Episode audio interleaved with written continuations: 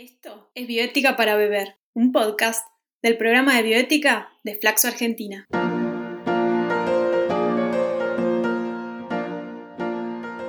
Porque queremos hacer que la bioética sea digerible como un líquido, cotidiana como la bebida y que se charle en compañía de algún brebaje.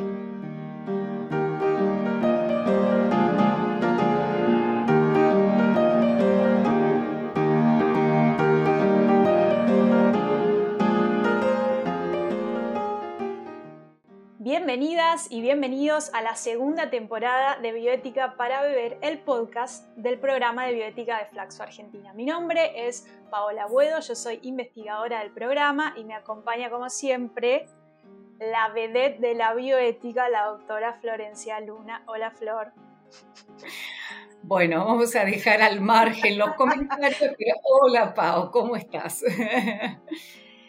Digo vedette porque en el capítulo de la primera temporada de, nuestro podcast estuvimos hablando con Flor sobre vulnerabilidad y como ella ha sido autora de, una de las teorías que, más se utiliza, ahora que es el de capas de vulnerabilidad, ahí inauguramos esto que ella era la vedette de ese, de ese concepto. Así que bueno, lo traemos y de paso recomendamos volver a escuchar la primera temporada. Pero en esta segunda temporada vamos a trabajar cuestiones de actualidad en bioética y lo vamos a hacer con invitadas e invitados. Y hoy tenemos el honor de recibir a Lautaro Leani, que es profesor en filosofía por la UBA y becario doctoral con ISET. Trabaja en el Instituto de Investigaciones Sociales de América Latina en el marco del programa de bioética de Flaxo también forma parte del grupo de filosofía aplicada y políticas queer, que pueden seguir en las redes como arroba polqueer. Su investigación toma como marco teórico a las teorías queer y crip y a las teorías de la justicia, y un poco de eso vamos a hablar en nuestro, en nuestro encuentro de hoy. Se especializa en los sesgos epistémicos relacionados con la sexualidad y la discapacidad y en los mecanismos de patologización y normalización presentes en el campo de la bioética, particularmente en los debates sobre el final de la vida. Hola Lautaro, muchas gracias por estar acá. Hola, muchas gracias por invitarme, por la oportunidad de participar. Súper contento y emocionado, así que eso. Hola Lautaro, bienvenido al grupo, bienvenido, digamos, a, nuestro podcast, porque, bueno, ya formas parte de nuestro equipo en Flaxo y eh, siempre fue muy interesante tenerte como parte en el equipo porque viniste, digamos, con una mirada muy novedosa eh, muy inclusiva, eh, muy interesante y eh, como siempre les comentamos a las personas que, están en, el, en, nuestro podcast, nuestra audiencia es todo el mundo, no es gente especializada. Entonces, para nosotras es muy importante que nos expliques un poco qué es esto de las perspectivas queer creep, que trabajas también. Bueno, un poco la idea de, estas perspectivas o el hecho de, abordar un fenómeno desde una perspectiva queer creep, que a veces eh, digo yo, eh, tiene que ver con, obviamente, asumir algunos compromisos que yo diría epistémicos, es decir, algunos compromisos eh, teóricos, sostener ciertas premisas, pero también cierta cuestión metodológica, ¿no? Cierta flexibilidad, estar en cierto sentido abierto a, a incluir otras perspectivas y a, someterlo a críticas con perspectivas afines.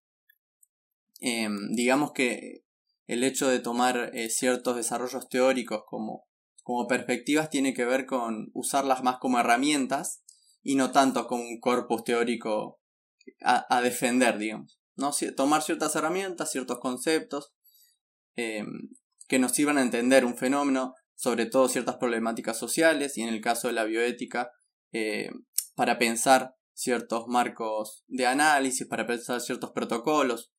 Por ejemplo, ahora en el caso del COVID, eh, si, si, ciertos protocolos eh, son justos, son equitativos, eh, si la distribución de las vacunas, por ejemplo.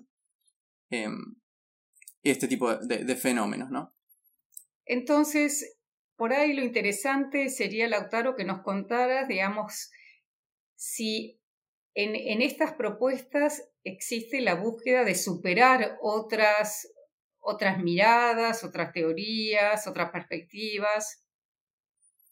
Bien, bueno, una, una perspectiva queer digamos, em, si bien se nutre de ciertos desarrollos, a saber, el feminismo, los estudios de la discapacidad, pero también los estudios trans o, ciertos desarrollos del postestructuralismo, ¿no? Pensemos en, en Foucault. Igualmente, obviamente tiene una perspectiva crítica, una, es una perspectiva que intenta derribar ciertas, ciertos otros desarrollos, por ejemplo, eh, surge en, cierta discusión del feminismo, eh, durante el cual se pensaba la, esencia femenina, que era, que era ser mujer, que era eh, luchar por los derechos de las mujeres. Y un poco esta perspectiva lo que viene a plantear es una, una construcción, una concepción de la identidad personal como construida, ¿no? Y construida en términos, de, en términos performativos. Y creo que ese es uno de los, de los aportes principales de esta perspectiva. Pensar la identidad eh, del, sujeto, nuestra subjetivación en términos performativos. Eh, y si quieren, bueno, explico un poquito qué es esto de la performatividad. Exacto, porque para los que no venimos de la filosofía, puede ser que estemos, que estén un poquito afuera. No, y además, eh, previo a la performatividad, que obviamente va a tener que ver con la teoría queer, pero estaría bueno como este es el nombre que vos le has dado y me parece súper interesante, utilizando dos eh, palabras como queer y creep. Tal vez también sería interesante para aquellas personas que escuchan que no están muy familiarizados con exactamente esos dos, eh, esas dos palabras, que también como hagas una pequeña explicación sobre a qué se refiere lo queer y a qué se refiere lo creep. Y la combinación que resulta de eso, ¿no? Claro, bueno, eh, los términos queer y creep surgen de un contexto estadounidense de la década de finales del 80 principios del 90. La palabra queer en realidad eh, tiene una, un origen peyorativo, es, una, es un insulto hacia las personas LGBT. Lo que significa queer es justamente raro, es una forma despectiva de referirse a unas personas por sus gestos, su forma de actuar, sus rasgos físicos su, su maquillaje, etc. Y justamente lo que hace, lo que hace el movimiento activista liderado por estas personas es em, utilizar ese mismo, ese mismo término peyorativo como una bandera reivindicativa, ¿no? Como diciendo, sí, somos estos, somos raros y, y no queremos tampoco ser normalizados, no queremos eh, ser o parecer eh, lo que, lo que justamente la sociedad exige, la cultura exige que seamos. Y el, concepto de CRIP tiene un origen muy similar, eh, surge en este mismo contexto, aunque eh, la apropiación del, término es posterior, pero también es un término peyorativo. En español sería algo así como lisiado, tullido, em, y es justamente un término peyorativo eh, que, que refiere a las personas con discapacidad. Y eh, nuevamente hay una reapropiación de, de los movimientos sociales de este concepto para decir justamente, bueno, sí, eh, somos esto, no queremos parecernos a, a, esta sociedad, a lo que nos exige esta sociedad, no queremos entrar en esos estándares de productividad que, que exige el, el sistema eh, productivo. y entonces, bueno, surge en ese contexto y justamente la, lo que son las, las teorías, las perspectivas eh, queer y creep, eh, digamos, eh, podríamos decir que, que, que, comienzan a desarrollar eh, teoría a partir de, de, estos reclamos y a partir de esa oposición a un sistema, a un sistema que es excluyente, ¿no? Es más o menos, no sé si quedó claro. Sí, pero ahí Flor te había preguntado sobre la cuestión de la performatividad, también me parece importante. Bien, bueno, la performatividad digamos que es un, es un concepto que podríamos decir que introduce Judith Butler. Igualmente es posible rastrear este, este concepto en autores anteriores.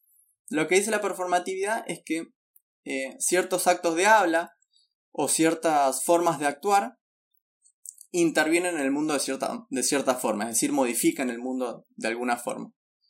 Eh, siempre cuando se explica performatividad se suele eh, utilizar ejemplos jurídicos porque, digamos, el derecho es una de las instituciones que más fácilmente se puede ver que modifican la realidad, ¿no? Entonces, por ejemplo, lo declaro culpable, los declaro marido y mujer, o por ejemplo, tal, eh, tal persona es responsable de eh, pasar eh, alimentos, ¿no? ciertas dictámenes que realiza la justicia tienen un, impacto directo, modifican la realidad, no son solo actos de habla, no son solo gestos, no son solo acciones, sino que además modifican la realidad. Y, estas acciones justamente pueden ser o fallidas o exitosas. ¿no? Para que sean exitosas tiene que haber cierto contexto, eh, cierto entorno que facilite ese éxito o justamente cierto entorno que genere un fracaso. Entonces, justamente, si lo hace un juez que está amparado por ciertas reiteraciones, ciertos rituales anteriores en los que hubo jueces anteriores que dictaminaron previamente eh, esas declaraciones de culpabilidad, esos matrimonios, etc., la acción va a ser exitosa, es decir, efectivamente se va a declarar culpable, efectivamente se va a encarcelar esa persona, etc. Y bueno, ¿cómo llega toda esta teoría al, género? Bueno, justamente Butler es la que considera que el género eh, también eh, opera a partir de este proceso performativo. Son actos de habla, son gestos que eh, justamente por esta repetición, por esta sedimentación, dice Butler, de actos previos, de rituales, que justamente eh, cuando performamos, cuando no quiero decir actuamos porque no es una cuestión de, de, una, de alguien que lo actúa, pero cuando generamos este, nuestro propio género, generamos una copia de una copia, una copia de un supuesto género que debe actuar de cierta forma, que debe vestirse de cierta manera, que debe comportarse de cierta manera, y entonces podríamos decir que se, en cierto sentido, eh, se relaciona con esta, de, con esta frase conocida de, de Simone de Beauvoir de no se nace mujer si no se llega a serlo, ¿no? Pero el género en general no solo está pensando en las mujeres, sino el género en general, y que esto también eh, se, puede traspolar a otras categorías identitarias, no es solamente el género, sino también la raza, eh, la clase social, ¿no? las expectativas, lo que uno espera ver cuando ve a una mujer, lo que uno espera ver cuando ve a una persona de clase baja, etc. Todos estos planteos son muy interesantes, quizás un poquito teóricos para nuestros oyentes. ¿Qué te parece, Lautaro, si nos contás de qué manera o algunos ejemplos, algo nos dijiste de COVID, de cómo se aplica, digamos, esta mirada, esta perspectiva en la bioética, como para poder tener una idea más clara ¿no? de, cómo funciona? Bien, bueno, eh, obviamente estos planteos, como decís, son bien teóricos, tienen una gran carga eh, conceptual, pero también eh, tienen profundas eh, conexiones con, lo material y con, y con la puesta en práctica. Creo que mm, el, digamos, la fuente principal de análisis de estas perspectivas tiene que ver con eh, pensar en los, en los, ideales regulativos, en, en, cómo la, los ideales en torno a la sexualidad y la discapacidad, es decir, cómo debe ser un cuerpo, de qué manera debe reproducirse, eh, qué capacidad funcional debe tener, de qué forma debe moverse, de qué forma debe funcionar una mente, eh, impactan mucho en, en, la medicina y en la práctica bioética. ¿no? Hay, hay, hay muchas concepciones teóricas que continúan reproduciendo estos, estos ideales regulativos, estas, eh, esta, este intento de alcanzar ese ideal funcional y sexual. Y creo que en muchos casos eh, una perspectiva eh, queer pero también eh, lo, han trabajado estudios de la discapacidad relacionados con cómo se ha asexualizado o hipersexualizado a las personas con discapacidad, tiene bastante para aportar. una de, los últimos, de, las, de las últimas cuestiones que estuve trabajando fue durante la pandemia, fue un, una categoría de, de, triaje, que triaje es cuando se distribuye recursos escasos, eh, relacionada em, con la calidad de vida y eh, una perspectiva Queer permitió eh, ver cómo em, la evaluación de la calidad de vida se vio muchas veces afectada por estos sesgos discriminatorios relacionados con la discapacidad. ¿no? Entonces, muchas veces esta medición de la calidad de vida eh, está permeada de, sesgos capacitistas, de, de decir, bueno, si la persona no funciona de cierta manera, si tiene ciertos problemas relacionados con la salud mental, parece que no es necesario priorizarla en criterios de triaje, eh, cuando justamente en realidad eh, estos criterios están informados por, estas, por estos sesgos. Y otra, otra cuestión que, que, estuve, que estuve viendo posteriormente también fue ahora en la, el año pasado se presentaron tres proyectos de, ley de eutanasia y, y bueno, encontré ciertos problemas relacionados con una categoría, eh, un, criterio para, para acceder a la eutanasia relacionada con, con la capacidad para, para moverse, ¿no? Se, se, se, consideraba ciertos impedimentos para la movilidad, ciertas dependencias, que decía en, en, los, en estos proyectos de ley, que eran razón suficiente para pensar en la eutanasia cuando justamente es problemático pensarlo, pensar como una razón suficiente cuando en realidad estamos hablando de enfermedades terminales cuando hablamos de eutanasia, al menos como yo las trabajo. Me interesa, Lautaro, eh, pensar cómo esto se relaciona con eh, perspectivas que han sido anteriormente abordadas por la bioética porque, mm, por ejemplo, la ética o la bioética feminista, digamos, también tiene un discurso bastante parecido en el sentido de que de alguna manera devela esto que un poco vos venías eh, comentando, que tiene que ver con la noción que tiene la bioética más clásica sobre un sujeto, ¿no? Que tiene ciertas cualidades, eh, que la bioética feminista, como decíamos recién, desanda y dice, bueno, mira, este sujeto de la que la biótica clásica hace referencia no representa la totalidad de las personas y bueno, ellas digo ellas porque en ese momento fueron mujeres, las bioticistas feministas desarrollan algunas teorías que, tienen que ver con esto, ¿no? con, desandar ese, sujeto racional, independiente, que todo daba a indicar que era un masculino, etcétera, etcétera. ¿Cómo, eh, ¿Cómo dialogan estas dos cosas y por qué no usar directamente la, ética o la bioética feminista? Digamos, ¿qué le aporta lo queer al, a las teorías feministas en este caso, en el contexto de la bioética. Bueno, por un lado, claramente hay, hay muchas conexiones para indagar y obviamente que, he indagado en el transcurso de, mi investigación. Como vos decís, creo que ambas eh, perspectivas se oponen a, esta concepción excesivamente individualista, liberal, ¿no? de un sujeto autónomo. Eh, creo que en el contractualismo se ve mucho, ¿no? Un sujeto libre de sus, de sus accidentes, podríamos decir, que es eh, impoluto, que ya nace adulto, pareciera que nace adulto, que no depende de nadie, que hace todo completamente solo, que parece que saca la basura y a la vez nadie la recolecta, o que va a un hospital y se atiende solo, parece que todo hace solo, y que no depende de ninguna eh, red de cuidados.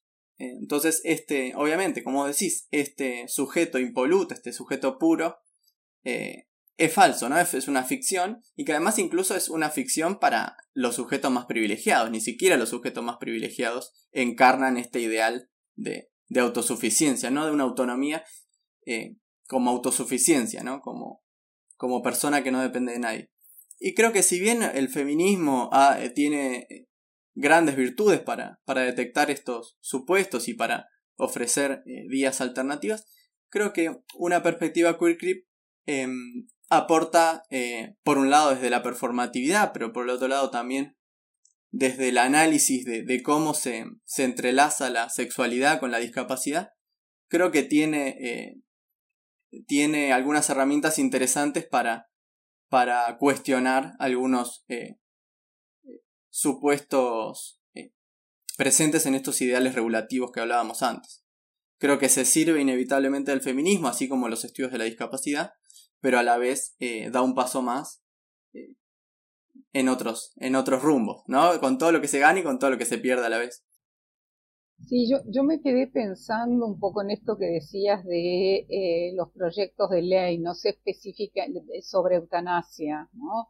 No sé específicamente cuál era, cuál es el punto que ustedes estaban viendo o que vos estabas analizando, ¿no?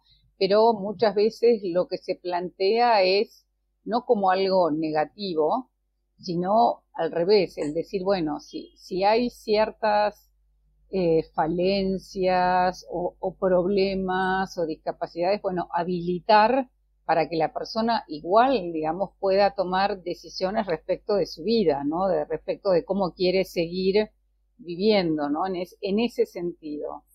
No, no sé específicamente, pero por ahí estoy pensando otra cosa y no lo que vos habías visto. No, no, coincido completamente en un sentido eh, habilitatorio, podríamos decir, en un sentido de habilitar la opción de, de la eutanasia. Es interesante eh, que no esté habilitada solamente para personas eh, que padezcan una enfermedad terminal, pero lo que plantean muchos estudios de la discapacidad y muchas personas que trabajan un poco las perspectivas que yo trabajo, es más bien que la discusión sea separada entre una eutanasia para personas que justamente eh, padecen una enfermedad terminal y que se sabe que el pronóstico es eh, de muerte prematura. Y por otro lado, un debate más relacionado con el suicidio asistido para aquellas personas que no están en una enfermedad terminal, pero que sin embargo eh, quieren solicitar el fin de su vida, pero ya estaríamos hablando de un suicidio asistido, no, es un, no, no, estamos ante una buena muerte para una persona que efectivamente va a morir en, en un breve lapso, sino más bien un suicidio asistido para una persona que en realidad si no, accede, si no solicita ese suicidio, eh, probablemente le quedan muchos años más. pero en ese caso, ¿cuál sería el punto problemático? Porque en realidad por ahí esa persona que quizás no tiene una enfermedad que inmediatamente, digamos, la va a matar, es una persona que por ahí le espera un tipo de vida que no quiere tener, ya más, ¿no? Y en ese sentido dice, bueno, hasta acá, por ahí pensando quizás en enfermedades, no sé, neurodegenerativas, uno dice, bueno, no sé, quizás cuando ya no, no, eh, no, no pueda pensar correctamente, no me pueda manifestar, y bueno, para mí ese tipo de vida no vale la pena. Muchas otras personas por ahí en esa situación pueden decir, bueno, no me importa, voy a por ahí disfrutar de otras cosas y quiero seguir viviendo y me parece que el suicidio asistido lo que hace es habilitar esa opción a elegir, ¿no? No solo cómo, cómo quiero vivir, sino cómo quiero morir o cuándo quiero morir, ¿no?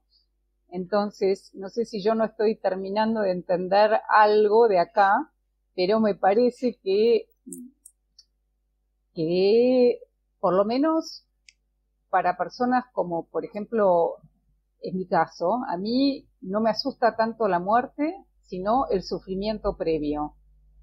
Poder decir, bueno, este tipo de sufrimiento no lo quiero, me parece que empodera, ¿no? Llevando un término también muy caro para el feminismo, ¿no? Nos da la posibilidad de decir, bueno, no es solo cómo vivo, sino también es cómo, cómo muero, ¿no? De qué manera. Pues, porque también la visión, digamos, que sostiene que no se puede hacer nada y hay que esperar la muerte tal como llega naturalmente, bueno, es como un poquito teocrática, pareciera que porque Dios no dio la vida, Dios no la tiene que quitar y nosotros como seres humanos, como personas, no podemos tomar decisiones, pero por ahí estoy pensando otra cosa. No, bueno, por un lado coincido completamente con vos eh, y, y, quizás las diferencias son más sutiles. Eh, una, voy a mencionar dos de las razones por las cuales eh, es interesante separar eutanasia de suicidio asistido. Una de ellas es que desde los estudios de la discapacidad se ha entendido que muchas veces se ha correlacionado la enfermedad terminal con la discapacidad entonces, eh, separar eutanasia de suicidio asistido permite una discusión distinta a, a, simplemente meter todo en una misma bolsa y decir, bueno, todo es eh, eutanasia o todo es suicidio asistido. Y en segundo lugar también por eh, ciertas, ciertos, ciertas presiones sociales o ciertos sesgos sociales que la propia persona internaliza y que, y que entiende que su vida no vale la pena justamente por una cultura que, que obtura esa, esa, esa forma de verse a sí mismo, ¿no? Pero sí, sin duda eh, coincido en esta, en esta posibilidad, en esta habilitar la decisión, siempre y cuando, como se dice siempre, sea, un, sea algo comunicado, sea algo eh, consentido, que, que, se vean las posibilidades de, de, de optar por una vida digna y siempre está esta tensión obviamente entre una vida digna y una muerte digna. Yo creo que en, en, nuestro caso, qué sé yo, en países como los nuestros también es como muy importante el saber que todo tratamiento necesario, si uno lo desea, lo puede tener. Por ejemplo, qué sé yo, todo lo que es eh, cuidados paliativos, ¿no? Como para asegurarnos de que efectivamente la persona no pide la eutanasia o el suicidio asistido por desesperación, por, digamos, por el sufrimiento que está teniendo eh, y la angustia que está teniendo que no han podido ser manejadas. Por lo menos esa es mi, mi sensación, ¿no? Como elemento básico que tiene que estar ahí. Por eso es tan importante, yo creo, todo lo que tiene que ver con cuidados paliativos en, en toda esta discusión, ¿no? Dejar saldado que es como una instancia que tenemos que tener ahí a la mano, ¿no? Que tiene, y por ejemplo en la Argentina eh, hay muy, eh, creo que es un 10, un 15% de las necesidades en cuidados paliativos que realmente existen. Pero por ahí hay otra mirada, Leandro, con esto. Lautaro. No, bueno, no, yo nomás quería mencionar, agregar también, por ejemplo, la ley de salud mental, creo que es muy importante, eh, una visión integral de, de, la enfermedad, de los diagnósticos y de la salud, y que creo que eso ayuda también mucho a que justamente la, la, la decisión de la eutanasia, la decisión del suicidio asistido, sea justamente una casos en los que realmente se, se agotaron las, las posibilidades de, un, de una vida que la persona considere digna y que considere valiosa. Bueno, voy haciendo la última porque ya estamos como en tiempo, pero, pero nada, mm, podríamos seguir hablando también muchas, muchas, digo también porque siempre cada episodio decimos lo mismo, pero es verdad, son todos temas eh, muy actuales y muy apasionantes y que es verdad que abren una puerta, digamos, en este caso a, a repensar muchas eh, o muchos aspectos de la bioética que, que, por ahí están estancados en, alguna teoría más clásica. Em, y quiero volver, no sé si lo hablamos un poquito, sí, sobre la autonomía, porque nuevamente yo leí eh, algún texto tuyo em, en el que vos hablabas de, la autonomía y la manera en que la describías eh, me hacía acordar mucho la autonomía relacional, nuevamente, una, eh, una, propuesta de, la, de, la, ética feminista y, y de vuelta me preguntaba, digamos, eh, sobre, esta, sobre este tironeo entre ambas perspectivas de la autonomía y sobre todo para pensarlas en, la práctica, ¿no? Porque eh, a veces tenemos muy claras las, las, críticas que le podemos hacer a la teoría clásica y, y, qué cosas debieran cambiar y tenemos acá una, una propuesta teórica hermosa, pero después, viste, llevarla a la realidad es difícil. Eh, entonces, con la autonomía relacional hemos trabajado con, Flor, por ejemplo, cómo poder pensar eso en el contexto clínico, una persona con discapacidad intelectual, con un diagnóstico de psicosis. ¿Cómo pensás vos e, esta propuesta de autonomía que haces eh, en un caso, por ejemplo, de una persona que tiene una, eh, discapacidad motriz? No sé, para poner algo para hablar sobre, sobre algo concreto, digamos cómo la podríamos pensar y cómo la diferenciarías de la autonomía relacional de la ética feminista. Bueno, la verdad que eh, es, es, complejo el, la temática en particular, si bien no, no indagué específicamente en, en, la autonomía relacional, creo que como decís hay muchos, muchos puntos en común.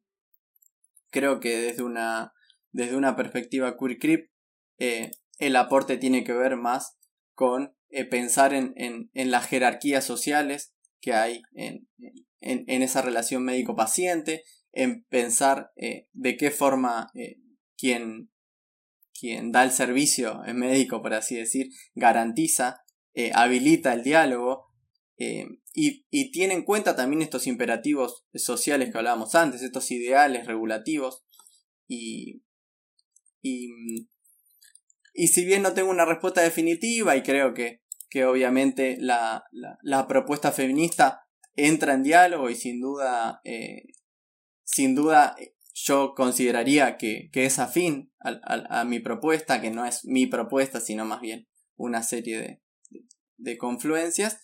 Eh, creo que, em, que, que nada, que bueno, el análisis, el, entrecruzamiento entre sexualidad y discapacidad es interesante para pensar también los derechos de, por ejemplo, una persona con eh, diversidad funcional motriz. ¿no? Pensar eh, de qué forma se garantiza su salud sexual y de qué forma em, el personal médico está habilitado también para, para habilitar un diálogo con, con esa persona. Qué interesante. Sí. Antes de que dale, dale, Flor quería hacerte una pregunta en relación a eh, cuál es la posición en general que sostienen respecto de la discapacidad, porque eh, hasta, digamos, algunos de los estudios que yo había visto, eh, he visto, lo que plantean es que la discapacidad es más bien una construcción como social o cultural, ¿no? Eh, hay, hay toda como una desadaptación del medio a ciertas discapacidades, que no es que la discapacidad sea algo esencial, sino más bien que, qué sé yo, una persona que por ahí tiene cierto, cierta diversidad, como decías vos, motriz, en realidad lo, lo que le sucede es que no tiene el mundo armado, digamos, de manera que le sea más accesible moverse, manejarse desde, qué sé yo, desde los muebles de una casa hasta salir eh, a la calle. ¿Es esa, es esa, es la misma concepción, digamos, de construcción la que ustedes manejan o hay diferencias? No, yo coincido con esa concepción. Eh, creo que, te referís a una concepción muy similar a la que yo manejo. Y mm, si, si, bien hay sutilezas y entiendo que, por ejemplo, se puede hacer eh, un análisis más histórico de cómo eh, se construyó la discapacidad en, en, el contexto del surgimiento de, de una sociedad que demandaba trabajadores y justamente la discapacidad se, se, se genera en ese contexto de justamente incapacidad para el trabajo Em, igualmente creo que es ese el, concepto que yo manejo. Si bien los cuerpos eh, efectivamente son materialmente distintos y efectivamente hay una diversidad corporal y funcional muy distinta entre, entre distintos sectores poblacionales, igualmente estos ideales regulativos que hablábamos antes son los que definen obviamente la arquitectura de cómo se diseña una institución, Em, la forma en que nos comunicamos. Porque a veces, y yo me acuerdo que hace muchos años eh, participaba de todo un grupo eh, que había de, em, bueno, de la Sociedad Internacional de Bioética y era uno que, donde se trabajaba todo el tema de las capacidades diferentes, en ese momento no se llamaban así, pero bueno, esa era la idea. Y uno de las paradojas o de los problemas que había con este tipo de posición es es muy interesante porque además también es como que respeta la situación de las personas que tienen, digamos, capacidades diferentes.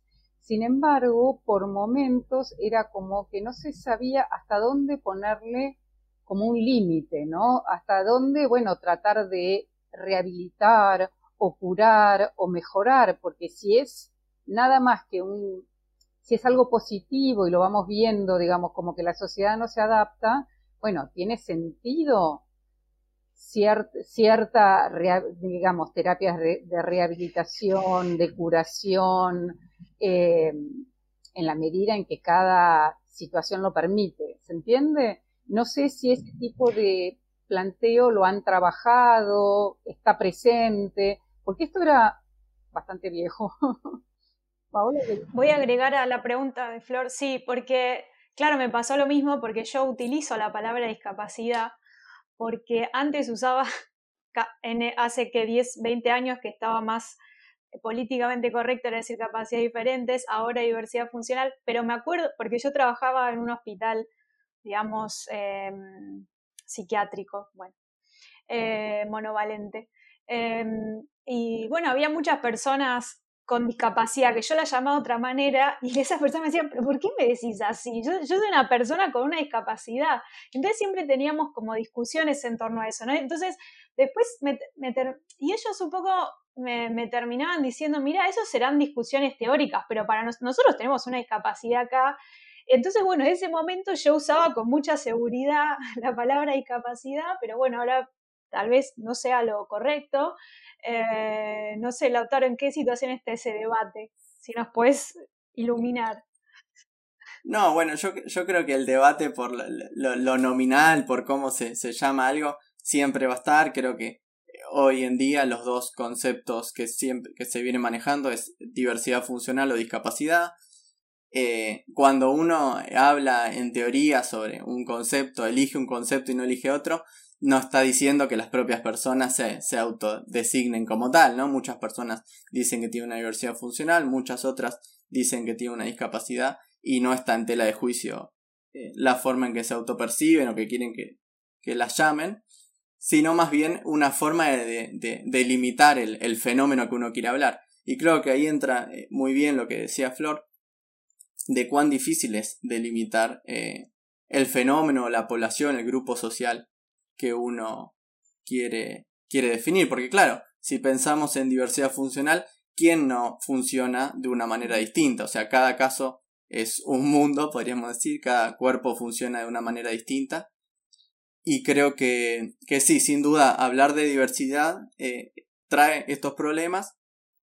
Eh, hay modelos que, que vengo trabajando que piensan más bien en, en, en tres niveles de, de, discapacidad, un nivel más personal, más nos referiríamos más a una diversidad funcional, y después otras, otros niveles en los que uno ocupa distintas posiciones a partir de, de, su discapacidad. Entonces, eh, uno puede tener eh, cierta, cierta diversidad funcional, cierta forma distinta de funcionar su cuerpo o su mente, pero en la posición de discapacidad se genera cuando eso choca con un entorno social y sin embargo eso no negaría que justamente el cuerpo de esa persona es distinto al de estadísticamente hablando la mayoría, digamos.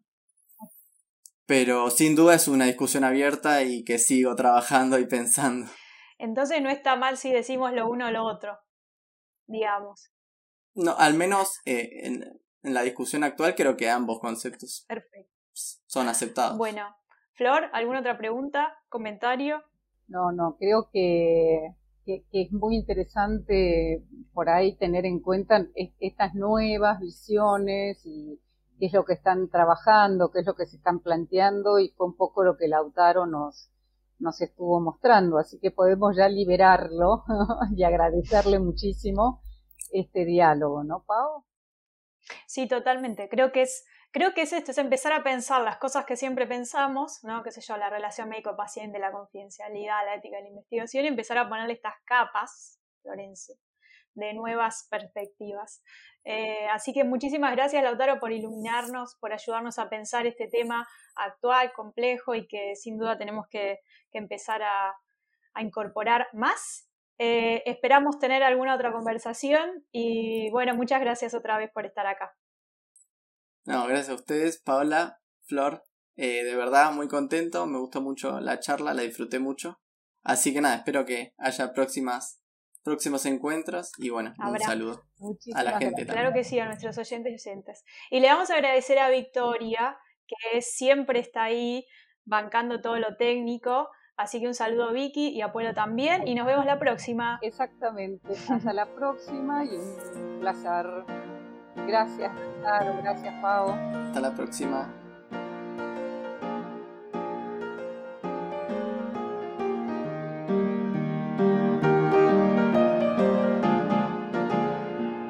Esto es Bioética para Beber, un podcast del programa de bioética de Flaxo Argentina.